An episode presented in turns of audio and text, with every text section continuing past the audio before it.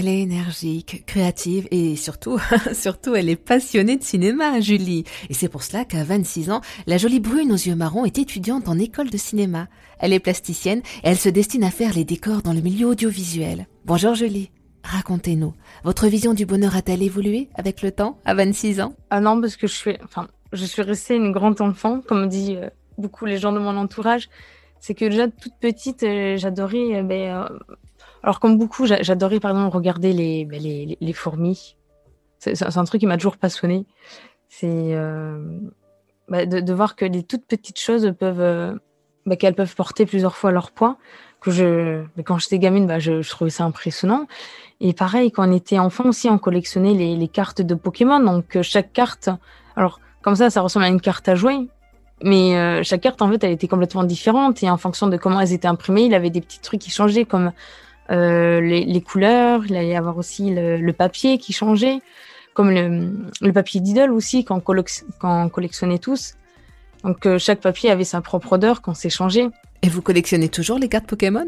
Non, mais je collectionne par contre des objets qui vont me marquer. Quand par exemple je vais dans un nouveau lieu, j'ai tendance à prendre un petit objet du coup euh, qui va me rappeler ce lieu-là. Donc ça peut être une pierre. Hein. Alors ça a l'air très très banal, mais bon, ça peut être une fleur que je vais faire sécher.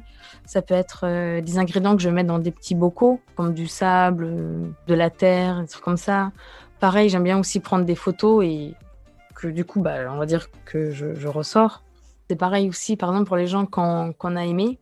Malheureusement, quand ils décèdent, mais je sais que pour mon arrière-grand-mère, l'objet qui a le plus de valeur pour moi, c'était son calendrier de naissance. Bah, ça rappelle en fait le souvenir de, de la personne. Donc c'est vraiment les, petits, les petites choses en fait. Le bonheur est dans le détail, toujours. Bah oui, c'est bah alors un calendrier, ça peut être ba enfin banal, mais moi pour moi du coup le calendrier c'était l'objet le plus important pour elle. Et pour prendre soin de votre bonheur, que faites-vous au quotidien?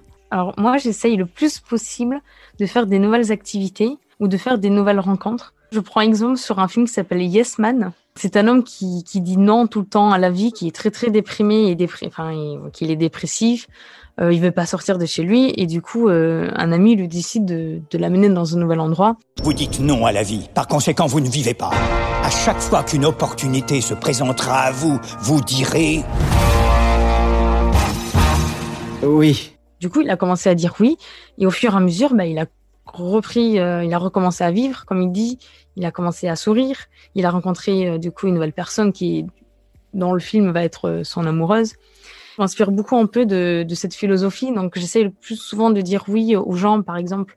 Je sais que, comme beaucoup de gens, on est souvent dans notre bulle, qu'on aime bien notre petit cocon, qu'on connaît pas trop les choses, on n'aime pas aller au-delà parce qu'on ne connaît pas. Et, euh, et depuis que je fais un peu la même chose que, que ce personnage-là, bah, j'ai vraiment euh, découvert de nouvelles choses. Donc le voyage, j'ai pu rentrer aussi dans mon école, donc j'ai réussi à sortir euh, de, de, ma peur. J'ai beaucoup suivi aussi beaucoup d'amis qui me proposaient des choses.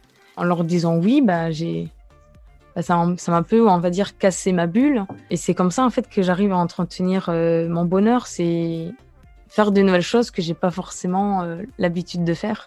Et je pense que ça, c'est très important parce que le bonheur, c'est un peu comme une petite flamme. Il faut toujours euh, un peu lui mettre du bois pour que mais pour qu'elle continue à brûler.